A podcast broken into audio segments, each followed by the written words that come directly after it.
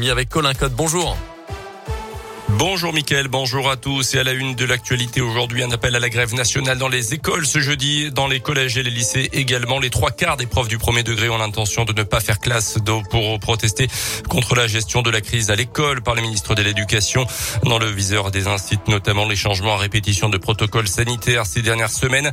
Chose rare, le mouvement est soutenu par la principale fédération de parents d'élèves qui appelle ses adhérents à ne pas emmener les enfants à l'école. Grève soutenue également par le syndicat des inspecteurs d'académie, souvent en première ligne face à la colère des profs. Dans l'environ 200 écoles seront fermées aujourd'hui, soit une sur deux, indiquent les syndicats. 70% d'enseignants grévistes dans le département. Pour le second degré, il faudra attendre le milieu de journée environ pour connaître l'état de la mobilisation. Notez que le service minimum d'accueil est mis en place à Bourg et à Mâcon où des manifs sont prévus respectivement à 14h30 devant la mairie et à 15h devant les bureaux de la DSDEN.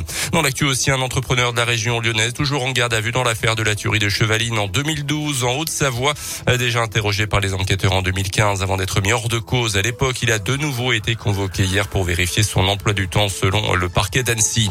En basket, là, Gielbourg, tout près d'un exploit Bologne hier soir en Eurocoupe. Les Bressans se sont inclinés d'un tout petit point contre l'équipe italienne à 83 à 82. Et puis il avait fait le buzz dimanche soir au JT de 20h sur TF1. Stromae vient de mettre en ligne le clip de son nouveau titre L'Enfer, un morceau qui aborde le sujet de la dépression et des pensées suicidaires. Il a déjà été vu près d'1,8 million de fois sur la plateforme YouTube.